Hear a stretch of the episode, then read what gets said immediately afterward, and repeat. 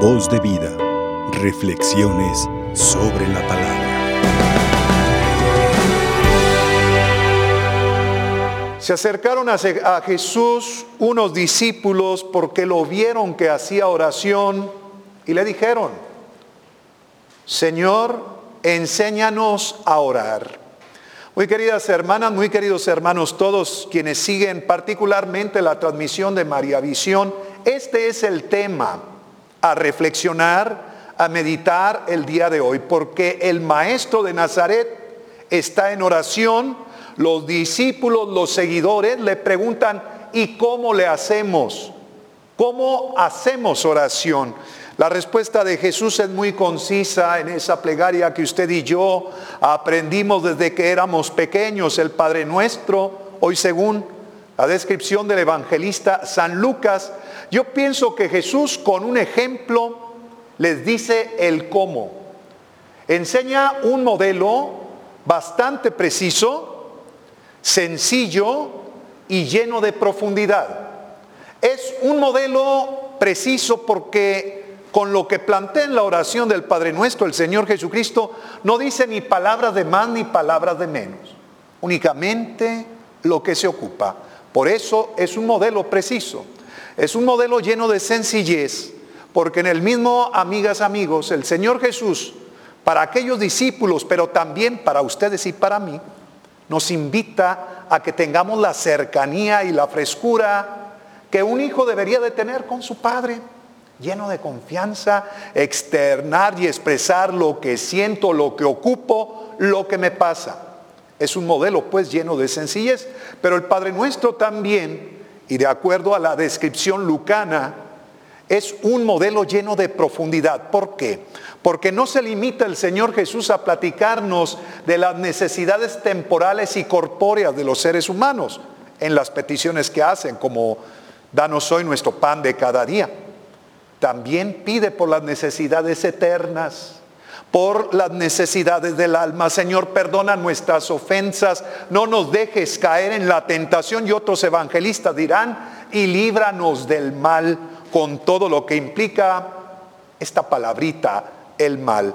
Hermanas, hermanos, esto es lo que le responde Jesús a los apóstoles. Y es que el tema de la oración nunca pasará de moda, amigas, amigos en la vida de todo aquel que pretendemos seguir las huellas del mismo Cristo Jesús. Nunca pasará de moda y estará allí como una necesidad, porque la oración, es necesario decirlo así, viene a ser como la potencia, viene a ser como la energía necesaria para que todos aquellos que intentamos seguir la escuela del Evangelio, seamos aceptables en lo que comunicamos, sea creíble lo que usted y yo predicamos. La oración es pues imprescindible. ¿Cómo haremos, bajando este tema, porque el Padre Nuestro o la plegaria del Padre Nuestro muy bien eh, podría tomarse como un tema para ir, como diríamos entre nosotros, desmenuzando cada detallito? En sí habla del tema de la oración, porque es lo que le están preguntando a Jesús. Eh, desde ahí, aplicándolo a nuestro aquí y ahora, ¿cómo tendríamos que hacer en la iglesia, hermanas, hermanos, para que Dios mediante, eh, superado esta situación de crisis sanitaria, la gente pueda con toda tranquilidad, pues volver a nuestros templos? ¿Qué tendríamos que hacer para que la gente se congregue en estas reuniones de fe eh, con mucha armonía, con mucha alegría? Y no tan solo a pesar de la epidemia, podríamos mencionar problemas varios como la pobreza, la falta de trabajo, a lo mejor hay injusticias, inclusive hasta hay una crisis en la cultura de la sociedad de hoy por ideologías que no tienen fundamento, que amenazan con arrancar la inocencia a las primeras generaciones hoy por hoy. ¿Cómo podríamos hacer? La pregunta, para que a pesar de todo ese ruido y escándalo tormentoso, la gente se congregue. En mucho es por la fuerza de la oración Porque Jesucristo, así dirán los evangelistas, en distintos momentos y en distintas situaciones, acababa su labor apostólica, acababa de servir, de ayudar, de atender al enfermo, al pobre, al pecador. Y todavía, hermanas, hermanos, el Señor Jesús dedicaba noches enteras al diálogo, a la convivencia, a la comunión con su Padre. Eso es la oración. Para que el día de hoy, a ustedes y a mí en nuestro respectivo rol, en nuestro respectivo andar, sea en tu casa, sea en tu trabajo, sea en la parroquia, en la empresa, en la calle, donde estemos, para que la gente pueda entender y creer que ustedes y yo de alguna manera somos los nuevos profetas, los nuevos discípulos de Jesucristo, el Señor se nos tiene que notar por la vida orante. ¿Por qué digo que se nos tiene que notar? Porque la gente lo percibe, la gente lo intuye. Cuando tú y yo damos un mensaje a lo mejor así macheteado, como se dice, aprendido de memoria, la gente no la engañas. Ellos sienten, esta persona no hace oración. Y también lo descubre y vibra perfectamente cuando aquel hermano o hermana comunicador del Evangelio de Jesucristo pasa momentos de rodillas ante el sagrario. Tenemos que orar. Queremos llevar el mensaje de Cristo vivo e intenso, tenemos que orar. La oración, hermanas, hermanos, es el alma de la fe cristiano-católica. No se entiende que alguien se diga seguidor o seguidora de Jesús y que no haga oración. Porque es el tema. Le preguntaron a Jesús, ¿cómo, cómo le podemos hacer para orar? Enséñanos a orar. Y una alma, un espíritu que no ora, ese se seca interiormente.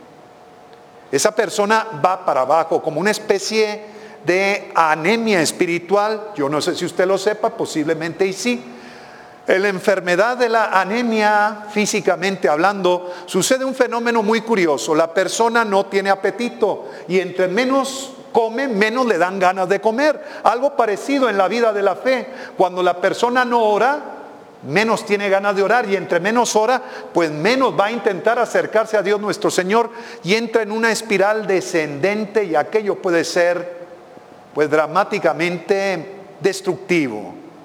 Mis hermanos, la oración es un tema que nunca pasará de moda. Y seguramente que usted tendrá mucho más que decir que un servidor, mucho más que comentar. Yo tan solo estoy delineando esto porque fue lo que le preguntaron a Jesús. ¿Cómo le hacemos para orar? Enséñanos a orar. Del Padre Nuestro, según la propuesta de San Lucas, yo tan solo quiero hacer mención de la última línea que se narra por aquí, Jesucristo dice, y no nos dejes caer en la tentación. Yo creo que ustedes y yo y todos conocemos perfectamente que la tentación es esa crisis de la conciencia entre lo hago y no lo hago.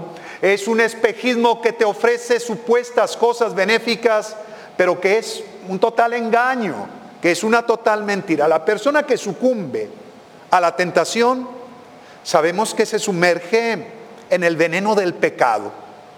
Sabemos que se sumerge en la basofia, en el lodo de la desobediencia a Dios nuestro Señor. Y por eso la petición que enseña Jesús, pídanle al Padre, no nos dejes caer en la tentación. ¿Cuántos de nosotros, hermanos, le pedimos eso a Jesús?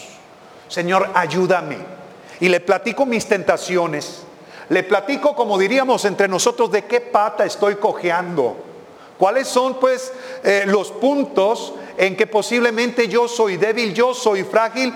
Y le digo, Señor, no me dejes caer en la tentación. No quiero ser víctima del pecado. Y por eso la Santa Madre Iglesia durante siglos y siglos nos ha enseñado llena de sabiduría cómo con el acto pequeñito de todas las noches que deberíamos de hacer el examen de conciencia, estamos rectificando eso. Señor, no me dejes caer, no me dejes eh, caer de bruces en el pecado, en la maldad, porque sin ti mi vida es nada, porque sin ti estoy literalmente muerto.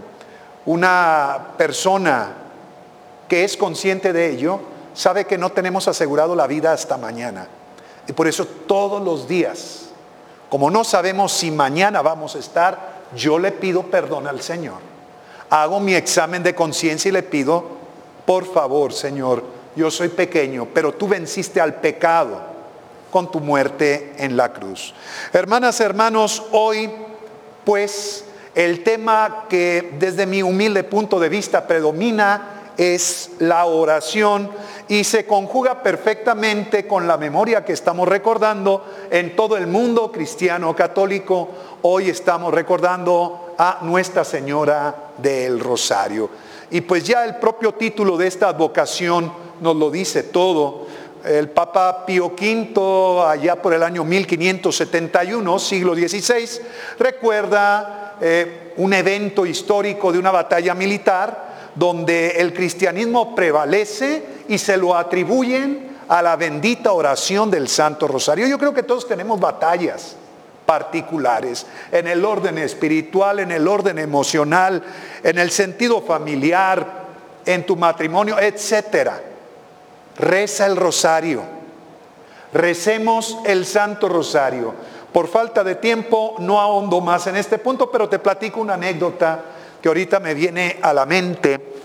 Hace muchos años yo soy, como usted escuchó al inicio, yo pertenezco a la Arquidiócesis de Monterrey. Allá por 1996, si la memoria no me falla, mi hermana mayor pues iba, estaba, estaba embarazada, iba a tener a su tercer hijo, mi sobrino, y justo o poquito tiempo antes de que ella fuera mamá, el doctor le dice que pues venía la situación un poquito complicada porque así una realidad tumorosa estaba junto a la criaturita que estaba por nacer. Y entonces tanto corría peligro mi hermana como mi sobrino. ¿Qué deciden? Decidimos por los dos. Nos pusimos a rezar el Santo Rosario. No te estoy diciendo otra cosa extraordinaria, ni complicada, ni extravagante. Simplemente la fe en Dios nuestro Señor a través de su Madre Santísima. Mi hermana resultó otra vez mamá, mi sobrino en perfectas condiciones y yo tengo que decir, así como en aquella batalla histórica de Lepanto, Dios nuestro Señor, a través de María Santísima, ganó la batalla de la vida. El Santo Rosario es una oración perfectamente cristocéntrica. Por María Santísima llegamos a Jesucristo. Es cierto que Jesucristo es el camino, pero María de alguna forma podremos decir que es como una vereda que nos acerca a ese camino, que nos facilita el encuentro con el Todopoderoso. Decía Monseñor Fulton Chin que Dios es como el sol y María es como la luna. Si la luna refleja algo de brillo, es gracias al sol, así María Santísima, su belleza, su encanto, el grado tan alto de santidad que ella tiene, es porque participa de Dios nuestro Señor. Vamos a encomendarnos a Dios nuestro Señor por medio de ella, la Virgen Santísima del Rosario. Ponemos nuestras batallas en sus manos y yo te recomiendo todos los días, todos los días recemos el rosario más aún en medio de esta batalla llamada COVID, que aún no ha sido superada totalmente, pero que creemos que con el nombre de Jesucristo en los labios, la victoria la tenemos ganada. En el nombre del Padre y del Hijo y del Espíritu Santo. Voz de vida. Reflexiones sobre la palabra.